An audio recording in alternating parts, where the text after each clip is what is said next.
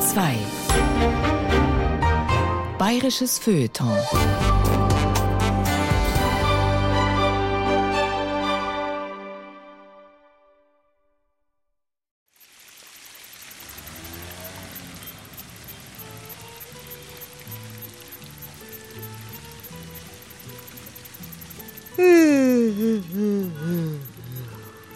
Das ist Dolce Vita. Einfach da liegen, Sonne auf dem Pelz, Blick über die Dächer der Stadt auf das Kolosseum. Ah, meine Milch hätte dir gut getan. Die Wolfsmilch für Romulus und Remus. Ach, wie lange ist das jetzt schon her? 2768 Jahre. Nein, Moment, 86. Ach, ist ja egal. Terrarum dea gentiumque Roma. Mm. Göttin der Länder und Völker. Roma, der nichts gleicht und nichts nahe kommt. Da, da schau her. An der Via Aurelia draußen, beim da gibt's jetzt Weißwürste und Brezen. Apropos, der nichts nahe kommt, der schon wieder. Weißwürste und Brezen mit meinem Beutel drauf, da schau her.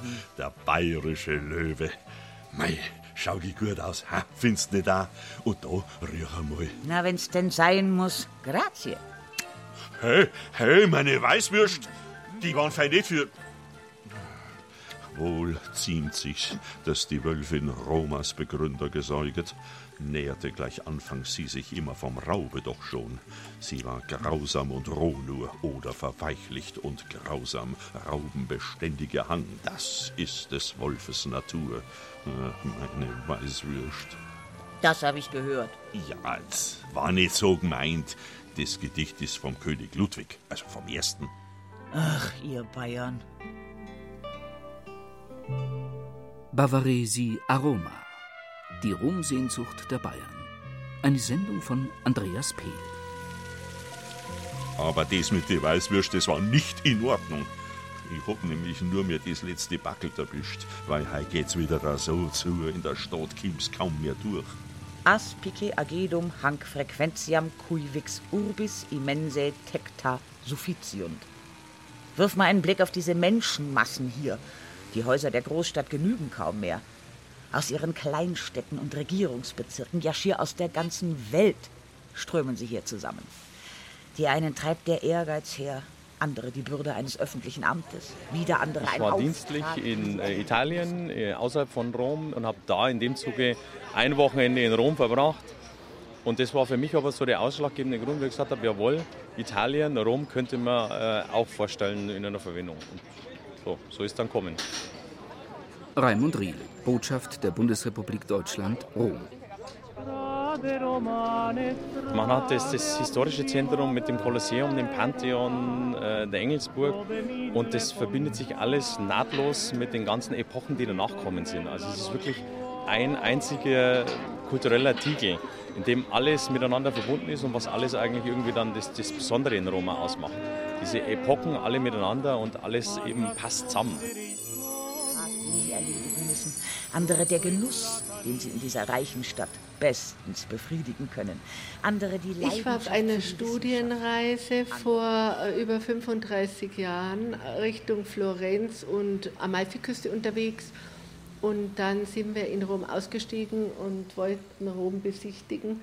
Und äh, ja, da kann man sagen, das war Liebe auf den ersten Blick.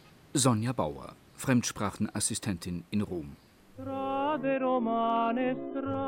Ich fahre ja immer in der Früh circa 20 Minuten mit dem Bus in die Innenstadt und dann fahre ich an der Piazza Venezia vorbei und in der Früh um sieben, sowohl im Winter wie im Frühjahr, im Sommer, zu allen Jahreszeiten, jeden Tag ist das Licht und der Himmel anders. Manchmal habe ich einen richtigen Canaletto-Himmel, dieses ganz grelle orange Gelb und manchmal ist er schon in der Früh blutrot Roséfarben, Azurblau, dann habe ich plötzlich einen Michelangelo-Himmel mit den schönen getupften kleinen weißen Wölkchen. Also das ist wieder atemberaubend, wirklich. Da sage ich immer, ach, ist das schön, ich fasse es nicht. andere die Leidenschaft für die Wissenschaften. Ich bin von meinem Erzab damals, von Erzab zu Uso, 62 zum Philosophiestudium hierher geschickt worden. Pater Dr. Notka Wolf, Abtprimas der Benediktiner, Rom. Ich gehe am Sonntag gern über den Aventin spazieren. Gehe dann rüber, zuerst nach Sant'Alessio und dann spaziere ich ein Stück weiter nach Santa Sabina rein. Der Raum ist unglaublich. Ja, und dann gehe ich zum Orangengarten rüber, komme zuerst an dem alten Mann vorbei, der da die mit großer Liebe die Kastanien zubereitet auf so einem Blech. Und dann sehe ich eben die ganzen Pärchen, gehe vor zur Balustrade und schaue wieder über Rom.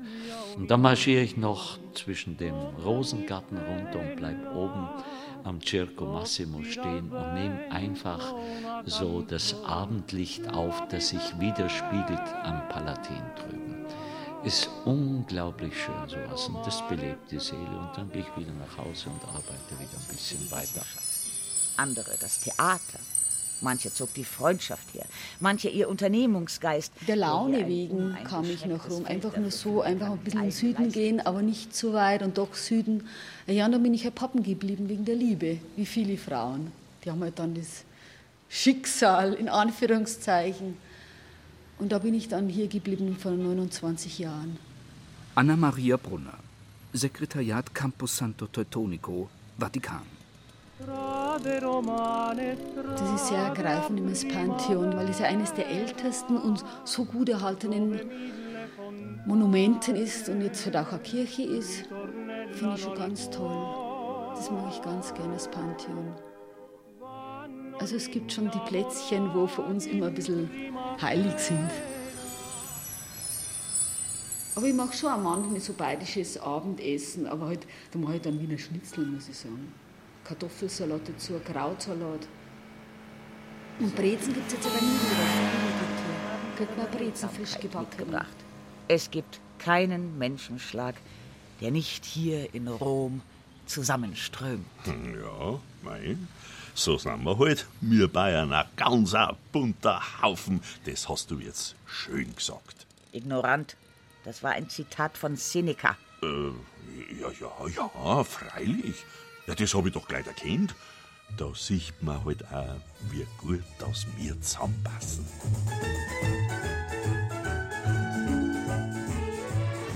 Ich denke, wenn man in München irgendwann mal sitzt, äh, Leopoldstraße in der Sonne, dann ist es ähnlich, wie wenn ich hier sitze.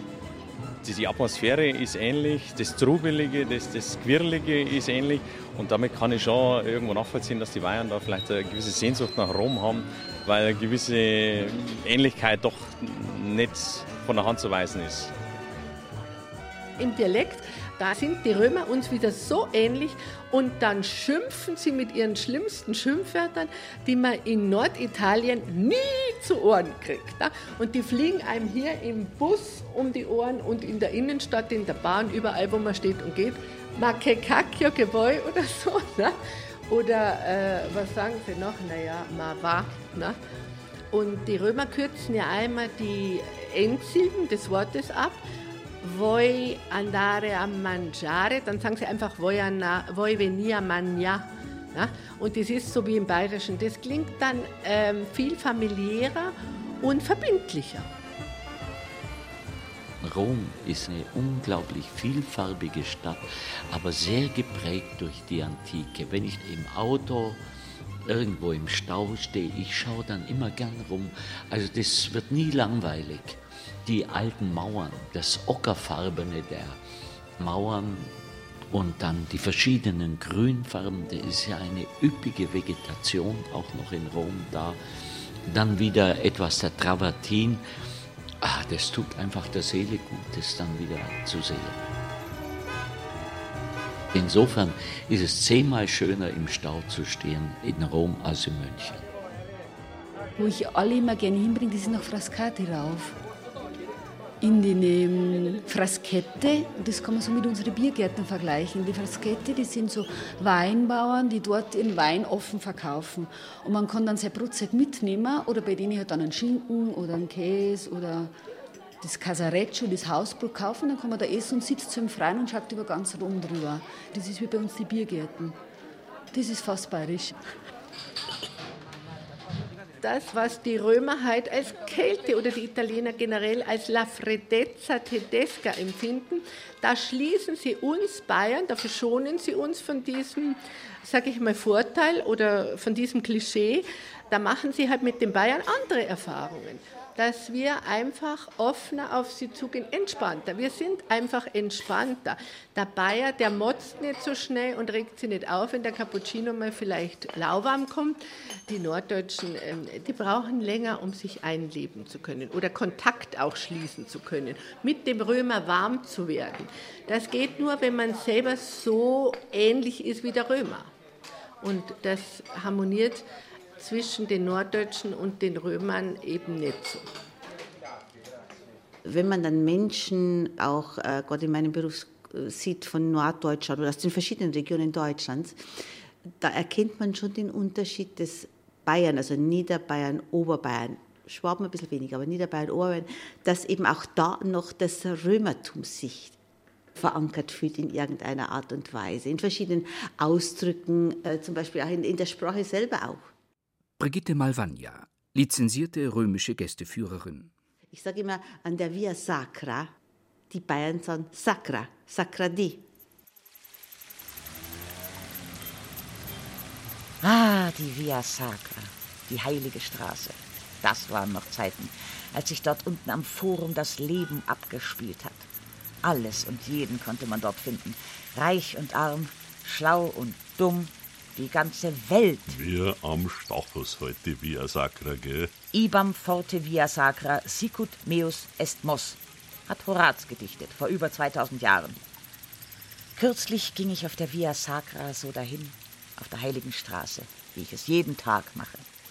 Dachte über dieses und jenes nach, da quatschte mich so ein lästiger Typ an. Via Sacra. Ja, genau, die heilige Straße. Das ist, du schau mal, da hat er auch was dazu geschrieben. Der Ludwig vor 200 Jahren.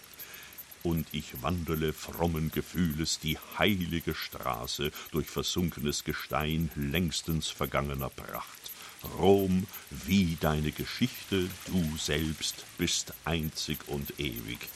Mei, also der hat die schon arg gern gehabt. Ha?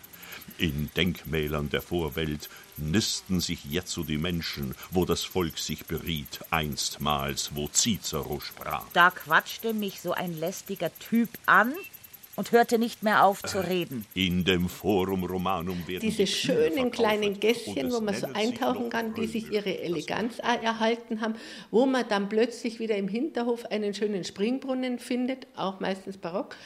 Und in München ist es ja ganz genauso. Und dann sitzt man draußen, in München trinkt man seinen äh, guten Kaffee und in Rom halt sein Cappuccino. Da ist sehr viel Ähnlichkeit da. Und darum denke ich, fühlen wir Bayern uns hier so schnell daheim. Ille gariret vicus urbem laudaret. Er redete und redete und begann sogar die Stadt und ihre Gassen zu loben. Ja, aber da hat er doch auch recht. Schau mal, wie romantisch das ist, wenn's vom Pincho aus am Sonnenuntergang zuschaust. Oder wenn's ganz in der Früh über die Piazza Navona spazierst, an der Fontana di Trevi stehst und der Gate einer schmeißt oder die spanische Treppe, gerade wenn die ganzen Blärmen draufstehen. Und auch das Kapitol, besonders die Treppen auf, da wo unten die zwei Kollegen von mir liegen, Löwen aus schwarzem Marmor, ja, ist auch was ganz was Schönes. Und hinten noch hat, hinterm Circus Maximus, wo es aufgeht, zum Aventin. Mir wird es hier zu heiß in der Sonne. Ich suche mir einen Schattenplatz. Ja, Bis später. Ja, der, der Prinz kommt schon over die Sonne und unter meiner dicken Mähne und dann noch so nah bei der Wölfin, da wird es ja schon recht warm ums borische Herz mit. Demetro auriculas ut inique mentis asellus. Ich ließ die Ohren hängen wie ein schlecht gelauntes Eselchen. Weißt du übrigens, was mit dem Schwätzer bei Horaz am Ende passiert? Na, was denn? Äh, du meinst. Ach so, mhm. aha.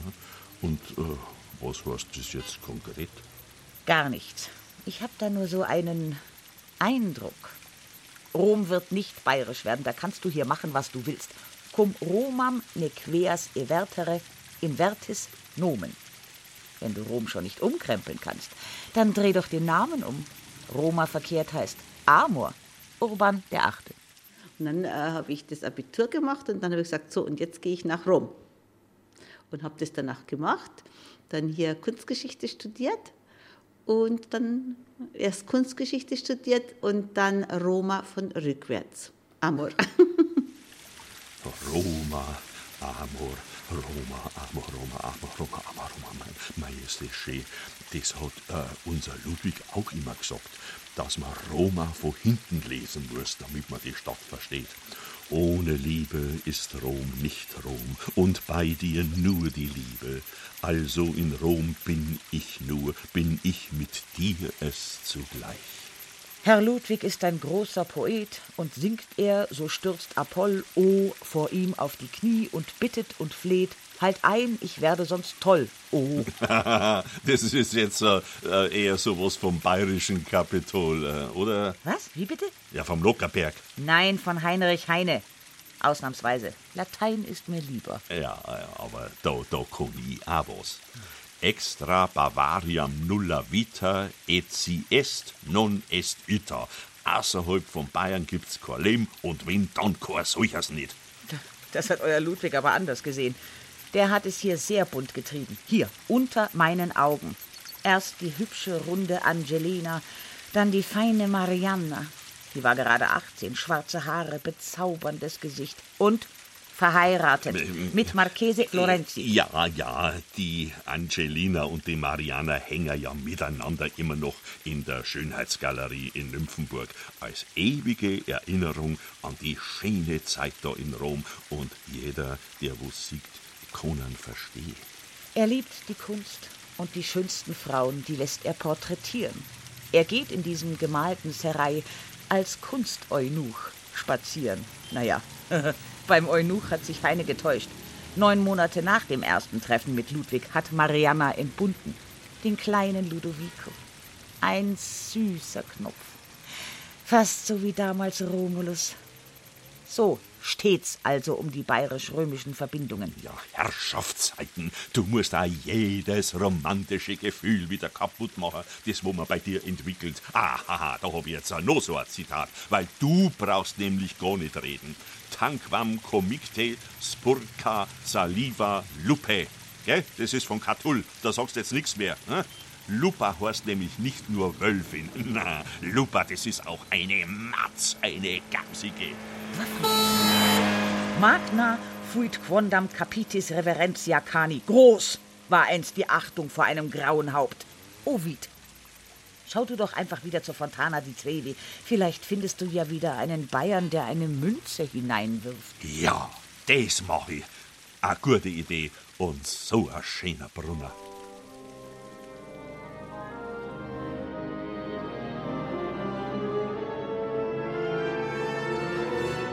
Also man kriegt wirklich mittlerweile hier alles. Man kriegt Weißwürst, man kann sich äh, einen Leberkäse hier organisieren, äh, man hat ein Bier da, ein bayerisch. Also man, man hat alles, was man eigentlich von daheim so kennt, da.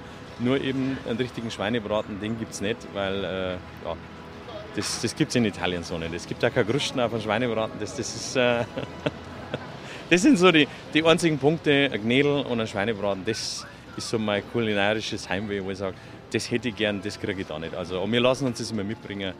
Wenn Besuch kommt, dann hat er einen Gnädelteig mitzubringen oder auch mal ein Stück Fleisch und dann, dann kann man das schon überwinden, ja, bis zum nächsten Besuch. Zur Bresen fällt mir schon, obwohl die gibt es jetzt überall hier, aber der Wurstsalami mit Zwiebel, den kannst du hier mit 30 Grad nicht so gut essen.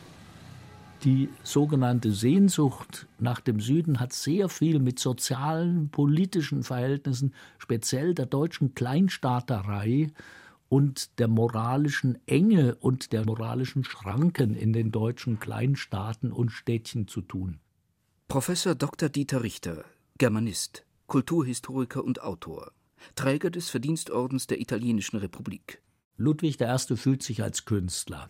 Er dichtet ja auch selber, Er fühlt sich also nicht ausschließlich als Monarch, sondern er spürt in sich, ob zu Recht, ob zu Unrecht, eine künstlerische Ader. Er kann die Ader nicht selber verwirklichen und wie man das dann halt so macht, man umgibt sich mit entsprechenden Genies oder solchen, die Genies zu sein scheinen.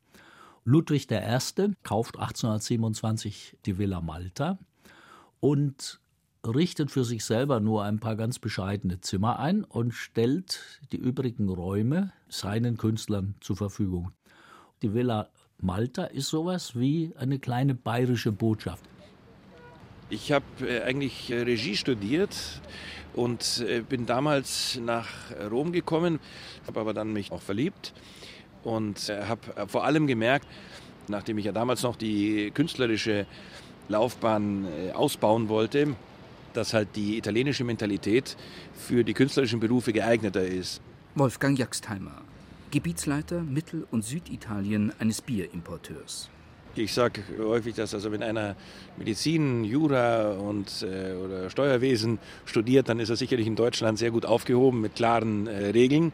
Aber um ausführender Künstler zu sein, ist es sicherlich äh, günstig, wenn die Mentalität ein bisschen offen ist, dass man eigentlich die Möglichkeit hat, seine Fantasie auch ein bisschen auszuleben. Fontana di Trevi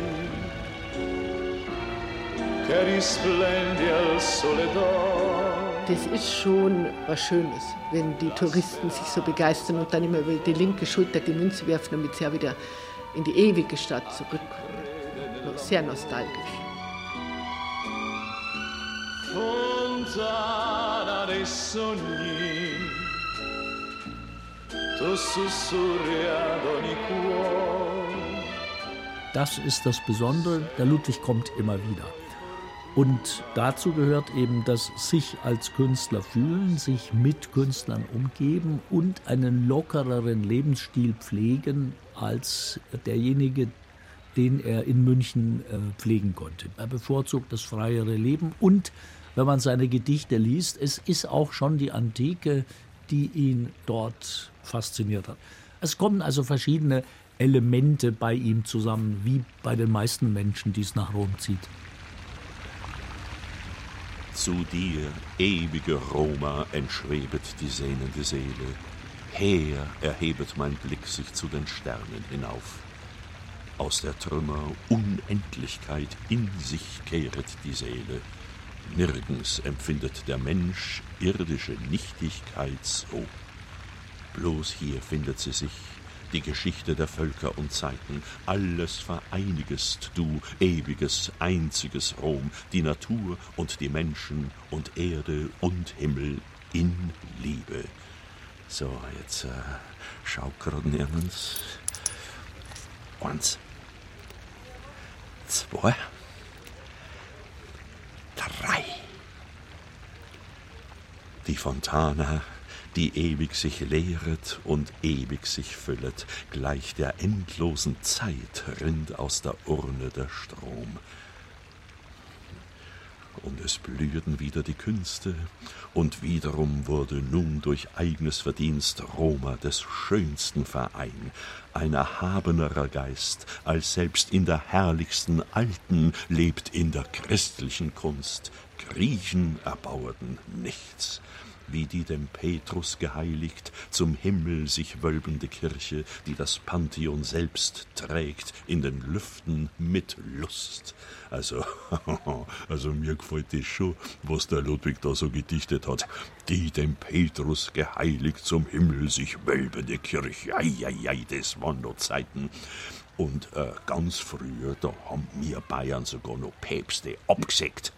Der andere Ludwig, der Bayer ist schon eine Zeit her, ja, aber Kaiserkrönung in Rom und dann gleich noch ein neuer Papst, weil der, der alte nicht taugt, das bringt nicht jeder zusammen. Ja, da haben wir uns auch nicht mehr so trauen. Aber seit dem Benedikt sind wir ja alle noch so ein bisschen Papst. Wir Bayern haben einen Papst, also das hat man schon sehr stark gespürt. Der Papst ist unser Papst. Er gehört zu uns, er ist einer von uns. Wir sind Bayern. Es sind schon noch viele bayerische Gruppen gekommen, Gott zu Audienzen und so weiter, mit äh, Tracht und haben Musik gespielt, haben die Bayernhymne gespielt. Es bayerische Denken war da schon sehr stark, das muss man schon sagen. Das war ganz toll, das mit unserem Papa Ratzinger. Den haben wir schon sehr geliebt, alle. Und heute lieben wir den noch. Lebt er immer noch in uns als Papst weiter. Vatikan. Speisesaal der Schweizer Garde. Die Päpste, die bekommen so viele Geschenke, auch aus der Heimat, wie zum Beispiel von Benedikt. Der hat immer wieder Weißwürste bekommen oder bayerisches Bier und so weiter. Aber ich glaube, der Papst hat wahrscheinlich wichtigere Aufgaben, als ob er jetzt oder wichtigere Probleme oder was jetzt am Abend auf den Teller kommt. Aber ich glaube schon, dass jeder Mensch eigentlich gerne die Küche hat von dort, wo er aufwächst und dass das vielleicht ein wenig fehlt. David Geisser, Schweizer Gardist, Koch und Verfasser des Gardistenkochbuchs Buon Appetito, Guardia Svizzera. Jetzt gerade für Benedikt haben wir ein typisches bayerisches Menü. Zuerst hat er einen Regensburger Wurstsalat, gefolgt von einem Spanferkel mit Knödel und zum Dessert gibt es einen Kirschmichel, das ist eine typische Spezialität von dort, wo er kommt man hat zwar schon italienische Sachen und absolut gute Antipasta und Pizza, aber man hat trotzdem wieder mal Lust auf richtig typisch schweizerisches Essen oder ich habe auch die bayerische Küche sehr gerne. Knödel oder irgendwie ein Schweinshaxen oder so. Das gibt es halt natürlich nicht so hier unten. Es gibt schon einen Tiroler Keller, wo ein bisschen an das angleicht, aber es ist nicht das gleiche, wie wenn man in München oder in der Schweiz etwas essen würde. Das Restaurant heißt Tiroler Keller, weil 1971, als meine Mutter das eröffnet hatte, also Steiermark kannte niemand, Kärnten kannte niemand, nur Tirol. Nicht? Manuela Macher, Wirtin der Cantina Tirolese des Tiroler Kellers in Rom. Spezialität? Päpstliche Fridatensuppe. Hier machen wir echte alpenländische Küche bayerische und österreichische. Unser erster bayerischer Gast, das war Kardinal Ratzinger. Ne? Endlich einmal eine gescheite Suppen, hat er gesagt. und das war dann mit seiner Elektion, mit der Wahl, das war also unglaublich, was da passiert ist. Alle wussten, dass hier Ratzinger zu uns kam. Und der Tag danach, nachdem er gewählt worden ist, waren da von der ganzen Welt haben wir Journalisten also vor der Tür gehabt. Und noch heute kommen Touristen von aller Welt, die irgendwo gelesen haben, dass hier Ratzinger zu Gast war.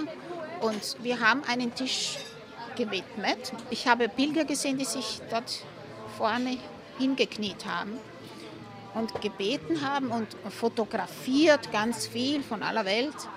Also unglaublich, unglaublich. Deswegen denke ich immer, schade, dass er nicht mehr nach Hause geht. Er wäre bestimmt gerne nach Bayern zurück. Das glaube ich ganz fest. Fontana dei sogni, tu sussurri ad ogni So, da war ich wieder. Na, Hast du einen Bayern getroffen, der die Fontana di Trevi bestückt hat? Ja, na, ha nee, das so. Hast du etwas selbst? Ja. Eine Münze und du kommst wieder zurück zu mir. Nach Rom. Mhm.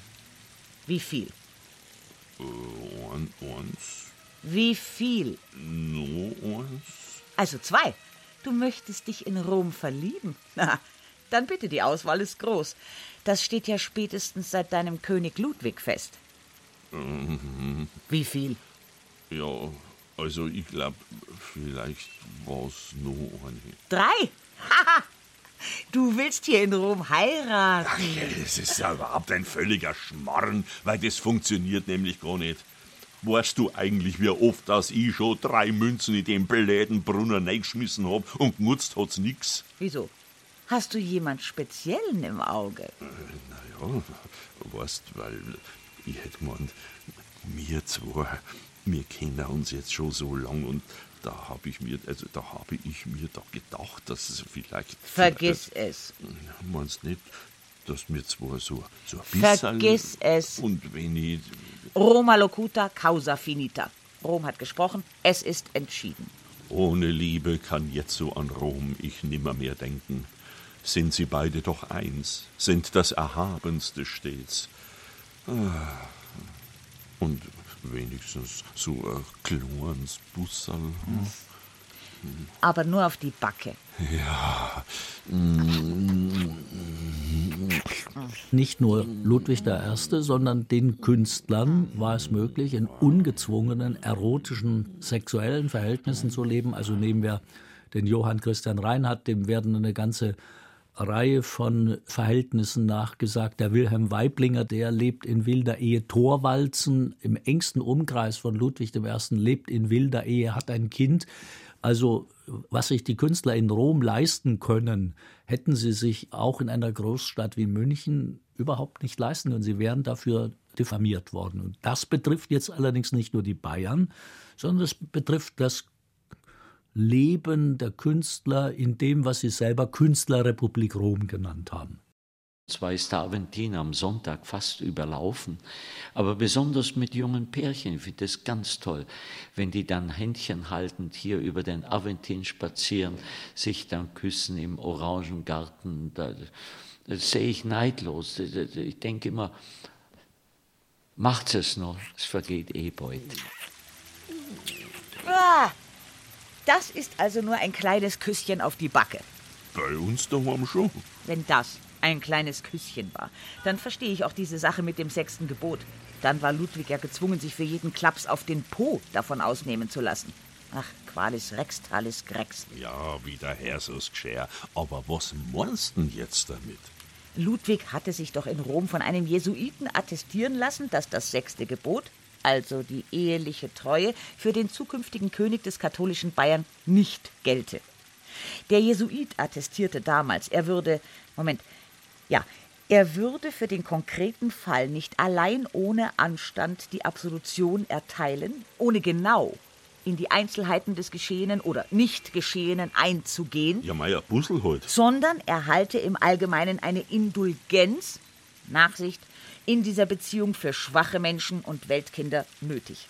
Und das ist auch richtig, weil, weil schaut, hier in Rom der Frühling, die Brunnen und dann die, die, die Dings da, die Marianna und diese Angelina. Und in München verheiratet mit Therese.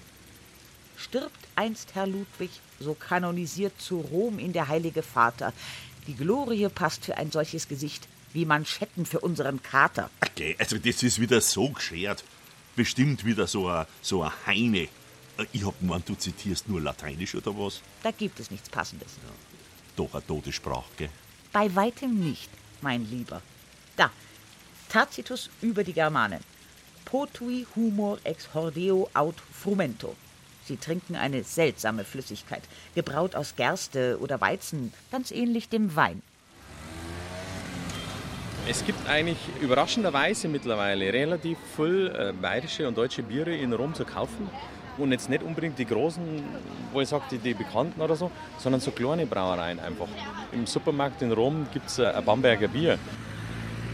Also die Brezen fehlt mir jetzt schon. Brezen und der Leberkäse und auch die Weißwurst.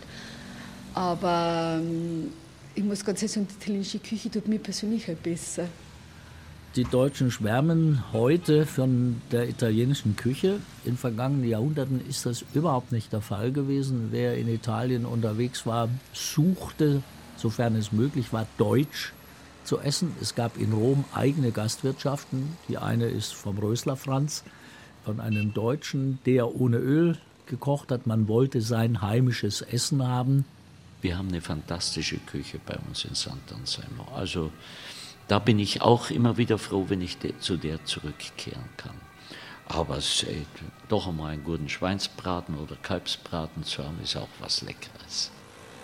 Was ich hier in Rom gelernt habe zum Kochen, wo ich einfach nicht so flott drauf war, Apfelstrudel. Ich bin jetzt ein super Spezialist in Apfelstrudel machen, weil jeder Italiener gemeint hat, Bayern Apfelstrudel. Also Annemarie, du musst jetzt einen Apfelstrudel machen. Zum Abendessen bin ich eingeladen. Ja, was soll ich mitbringen? Mach einen Apfelstrudel. Und dann habe ich gelernt, einen Apfelstrudel zu machen. Ich bin super Spezialist in Apfelstrudel machen. Meine Mutti kann es kaum glauben, weil ich zu Hause nie einen Apfelstrudel gemacht habe. Also den mache ich oft und gern und der ist ganz beliebt. Also ich habe die Bayern schon gut vertreten mit einem Apfelstrudel. Na, ich hab's doch gesagt. Tacitus Germania. Cibi simplices agrestia poma. Die Speisen der Germanen sind einfach. Wildes Obst, Wildbret oder Käse. Ja, ist aber doch was gut. Ich meine, so ein Apfelstrudel oder ein Hirschgulasch. Äh, was sagt er denn noch so über uns, der Tacitus? Das erspare ich dir lieber. Ah nein, zur Religion gibt es noch etwas. Deorum nominibus appellant secretum. Sie bezeichnen als Gott jenes geheimnisvolle Etwas, das sie einzig mit dem Auge der Andacht schauen.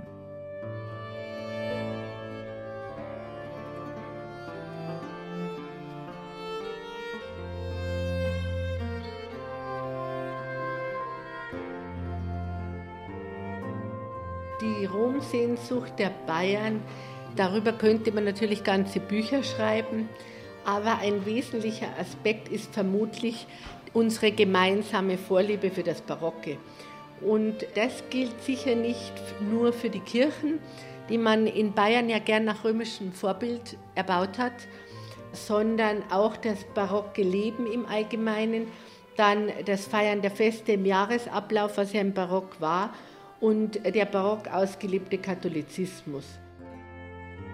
Also historisch gesehen ist es gar kein besonderes Verhältnis, das die Bayern zu Rom hätten, es sei denn eines, und das ist der Katholizismus, der natürlich schon sehr früh dazu geführt hat, dass Menschen aus katholischen deutschen Ländern, also auch aus Bayern, sich auf die Pilgerfahrt gemacht und nach Rom gezogen sind.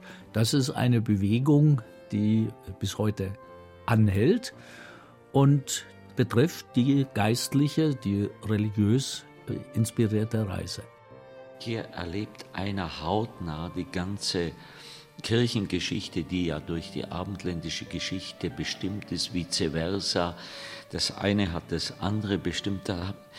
Da erleben wir das so ganz konkret. Wir erleben jetzt neuerdings auch viel stärker, was Weltkirche ist. Man hat ständig so das Gespür, dass wir hier an einem Zentrum der Kirche leben. Also mich persönlich faszinierte natürlich die Geschichte der Stadt.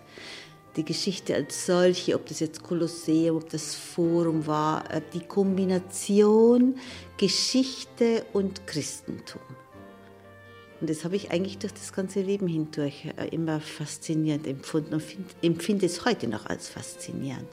Und versuche es auch äh, rüberzubringen in den Führungen. Sie können Rom nicht verstehen, wenn Sie Rom verstehen wollen, ohne Kirchen. In San Marco, in Piazza Venezia, da gibt es also den Schleier der Mutter Gottes, gibt es auch noch Haare von ihr. Da gibt es auch ein Stück der ägyptischen Finsternis, bei der die Israeliten ausgezogen sind, ein Stück vom Misthaufen vom Job. Also wunderbare Sachen gab es da. Die trennende Rolle, die in der Geschichte des Tourismus und der Reise die Religion gespielt hat, können wir uns heute überhaupt nicht mehr vorstellen. Ein Nicht-Katholik, der in Rom oder überhaupt irgendwo in Italien stirbt, hatte keinen Anspruch auf einen ordentlichen Begräbnisplatz in geweihter Erde. Denn Evangelische galten als Ketzer und denen stand kein ordentliches Begräbnis zu. Das Gleiche betrifft Schulen, Sozialeinrichtungen, Krankenhäuser. Das hängt alles damit zusammen, dass die fremde, die andere Religion den Reisenden in der Zeit um 1800 stigmatisiert hat. Er war ein Ketzer, wenn er nicht katholisch war.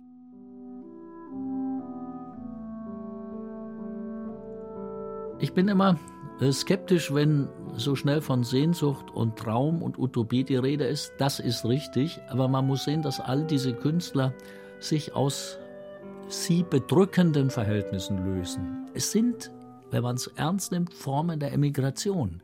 Nicht der Armutsemigration, sondern des Wunsches in größerer Unabhängigkeit, in größerer Freiheit zu leben. Und es ist nicht nur, wie immer bei uns äh, so unterstellt wird, der Wunsch, die klassischen Denkmäler zu sehen und sich mit der Antike vertraut zu machen. Es ist sehr stark der Wunsch, in anderen sozialen Verhältnissen zu leben und moralischen Verhältnissen zu leben in der sogenannten Künstlerrepublik Rom als zu Hause.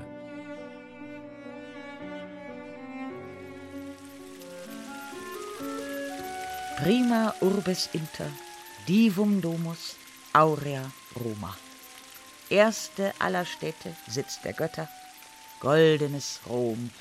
Ausonius. Ja, aber schon auch ein bisschen Sitz der Bayern, gell? Ja, das war nicht zu verhindern. Alleine Ludwig der Bayer mit gut 4000 Rittern gegen Rom. Ja, das steht nicht. Das römische Volk hat ihm immerhin zum Kaiser gekrönt, gell? Wir haben uns dann ganz brav um die Berger Boheisal gebaut, das Bohrische Viertel. Quartiere Bavarese in Rocca di Papa. Papstburg. Wie nett, nachdem Ludwig den Papst abgesetzt hatte. Und wirklich weg war ja auch nicht, das ist ja noch in Sichtweite. Und ich weiß nicht, das blau-weiße Stadtwappen... Nein, nein, nein, nein, nein, weiß-blau, weiß-blau. Und die bayerische Fahne hat dann die Rinnsal-Luise dort noch hochgehalten. Weißt du übrigens, was die gesagt hat? Nein. Lieber mit einem Löwen zusammenhausen, als mit einem bösen alten Weib. So, da sagst du jetzt nichts mehr, gell? Vielleicht überlegst du es ja doch noch. Hm? Oh, mich juckt's am Rücken. Oh, oh der, der bekratzen Nico und ist voll ganz gut. Ach, Amantes, Amentes. Verliebte sind bescheuert. Ferenz. So gut. Weiter hinten. Ja, sag mal, also, also, also nichts für ungut, aber irgendwie riecht's da ein wenig streng. Äh, Entschuldige, vielleicht sollte das da mal wieder so. Ja, bitte? Ja, nix. Roma ist das Haupt der Welt, voll Witz, wie ich befinde, voll Weisheit, voll Verstand, doch auch voll Leus und Grinde. Gryphius. Wir sind richtig Degrado, weil vielleicht jeder sein Leben lebt, ohne da, um die Gemeinschaft zu kümmern. Das ist halt sehr schade. Nach all den Romjahren zieht es mich immer mehr wieder nach München und nach Bayern zurück. Das kommt jetzt immer mehr raus, vielleicht auch durchs Alter. Rom wird immer chaotischer, leider Gottes. Ich sehe es so, dass es den Verfall lebt. Es wird immer äh, schmutziger auch und die größte Last ist, wenn man dann den Alltag hier lebt und nicht als Tourist ist, dann warte ich oft eine Stunde auf den Bus und wenn der Bus endlich kommt, dann kommt man oft gar nicht in den Bus rein, weil er so überfüllt ist. Ich habe mich jetzt natürlich in den Jahren schon daran gewöhnt, an das Chaos, aber es ist äh, nach wie vor, es sind so ein paar äh, Sachen, wo man sich äh, einfach nicht daran gewöhnen kann. Das ist zum Beispiel der, der Zustand der Straßen. Die Straßen hier, wenn dann die so verschmutzt sind, ne? und dann sage ich zu der Hausgemeinschaft, man müsste halt draußen außer dem Innenhof auch außen mal kehren. Ah, wieso? Da gibt es doch der Straßenkehrer, da wird doch der Straßenkehrer von der Stadt bezahlt. Dann sage ich, ja, aber wenn er doch nicht kommt, dann kann er ja mich auch mal kehren, ohne dass wir zahlt werden, die fünf Minuten. Ja, der wird zahlt und der muss das halt machen. Aber dann müssen wir das der Stadt wieder mitteilen. Und bis das dann wieder ankommt, würden halt wir in Deutschland gleich wieder selber schon mal kehren. Ich habe damals Rom erobert, aber es war noch so in etwa das Rom des Gregorovius. Es war noch, äh, ja, die ganze Romantik vorhanden. Wenn ich heute runtergehe und sehe, alles ist eingezäunt, überall sind die Gitter, auch in Santa Maria in Cosmedin, wenn man zur Bocca della Verità gehen möchte, dann ist es ein Riesenweg, den man da machen muss und die Leute stehen Schlange. Ach, da kommt man noch jederzeit offen hin damals. Es fehlt die Atmosphäre, nachdem alles so eingerüstet ist. Dasselbe ums Kolosseum herum, die ganzen Gitter. Wir sagen dann schon, um Gottes Willen, so viele Leute. Und was uns natürlich als Führer ein bisschen stört, das ist halt dann in den Vatikanischen Museen, wenn so viele Leute drin sind. Ne? Im vergangenen Jahr waren es 5,9 Millionen, glaube ich, in den Vatikanischen Museen. Petersdom, da verläuft sich ein bisschen, da ist es nicht so schlimm. Was am Petersdom nervt, das ist, äh, weil wir haben dann Zeitprobleme, ähm, das sind die Warteschlangen. Das Gelöste, Gelockerte fehlt einfach. Es ist touristisch geworden es fehlt irgendwo, würde ich sagen, das eigentlich Menschliche dabei, geht schon verloren. Also man ist richtig traurig manchmal, wenn man das dann so sieht, wie es da hingeht. Aber trotzdem, dann ist das so eine Hassliebe halt einfach. Man hat dann innen schon was drin, was einem dann wieder gefällt. Sind es die Geister, die Götter? Denken wir immer, die seit 2000 Jahren hier rumschwirren es hat schon was Faszinierendes an sich hier.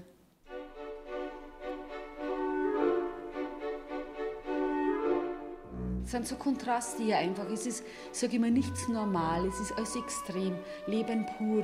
Also groß oder klein, schön oder hässlich, schwarz oder weiß. Es ist immer sehr extrem hier. Also das Positive und leider auch manchmal das Negative.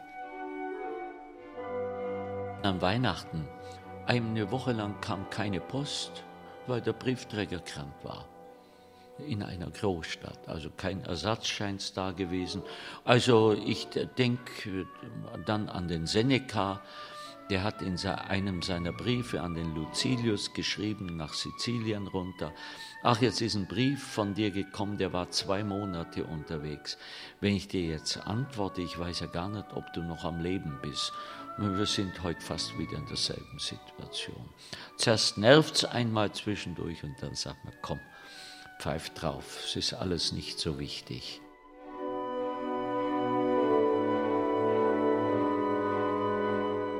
Heimat ist, wo die Familie ist. Heimat ist, wo man sich wohlfühlt, wo man abends halt nach Hause kommt.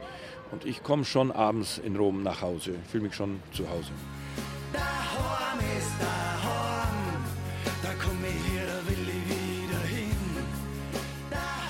Ich komme aus der Hallertau. Das ist daheim, genau, das ist ja daheim. Ich habe immer noch mein Elternhaus, Gott sei Dank, mein Kinderzimmer und meine Familie halt, meine Eltern, meine Geschwister, meine Brüder. Und ich bin nicht immer nur daheim. Daheim ist daheim. das ist wirklich so.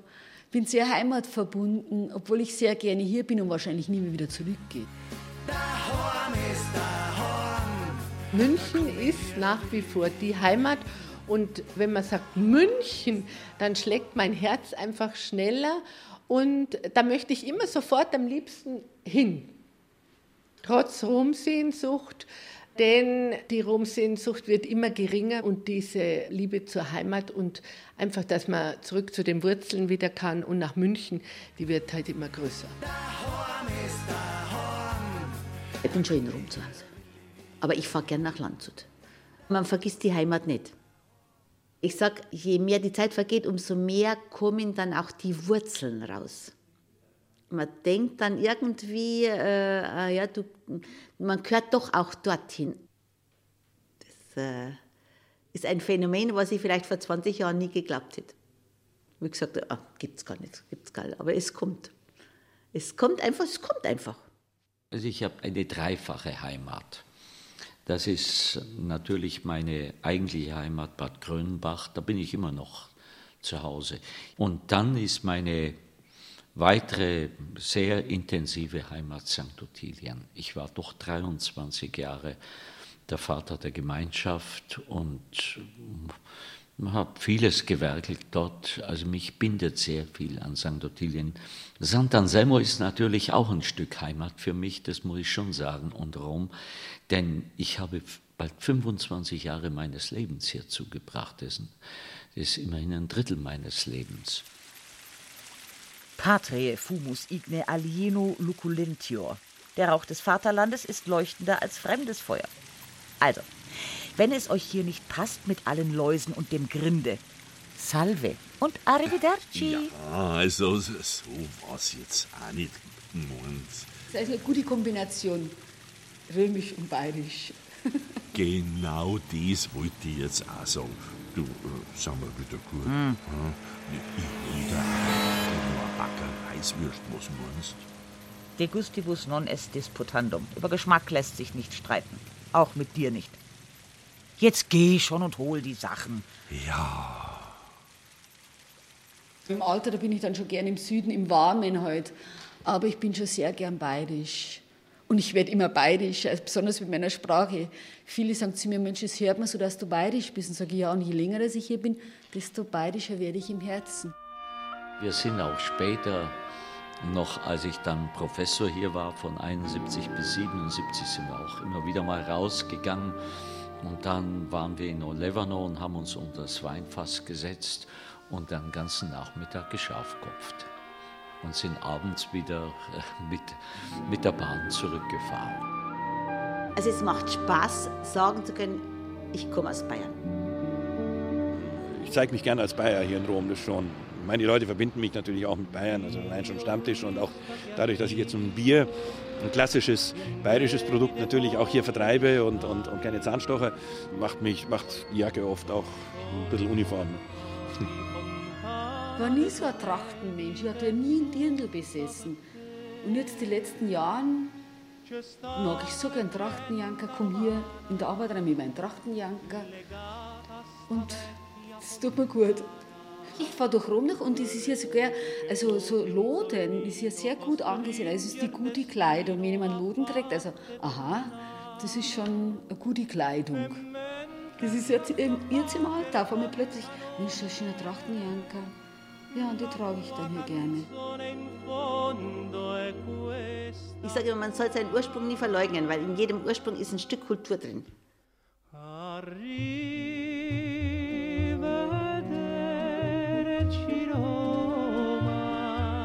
In der bayerischen Kultur ist auch ein Stück Kultur mit drin, die man nicht verleugnen soll. Warum? Ja, also wenn ich in München bin, greife ich gern nach Brezen. Also auch bei also, fällt mir jetzt gerade ein, ja. Und da wüsste ich schon, wenn man Richtung Flughafen fährt, da gibt es ein großes Geschäft noch am, äh, vorm Stadtrand draußen. Also da könnte man durchaus was kriegen.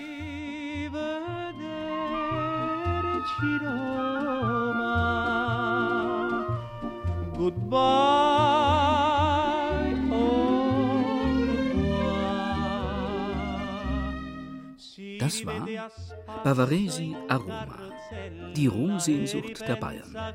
Eine Sendung von Andreas Pehl.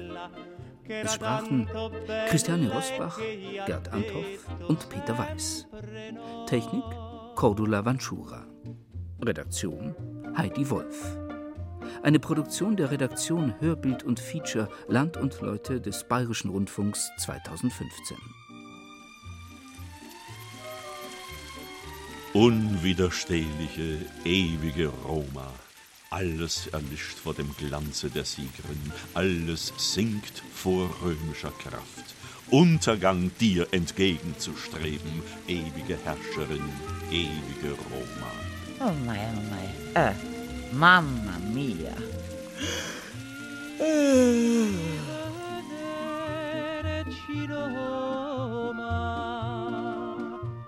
Ja, es ist schon sehr faszinierend. Also, halt anstrengend, aber ich werde da mal älter mit mehr Falten, als wenn ich jetzt vielleicht zu Hause wäre. Jetzt bei uns hätte ich vielleicht ein paar weniger Falten, aber lieber habe ich ja Falten mehr und kann meine Enkelchen noch was erzählen. porto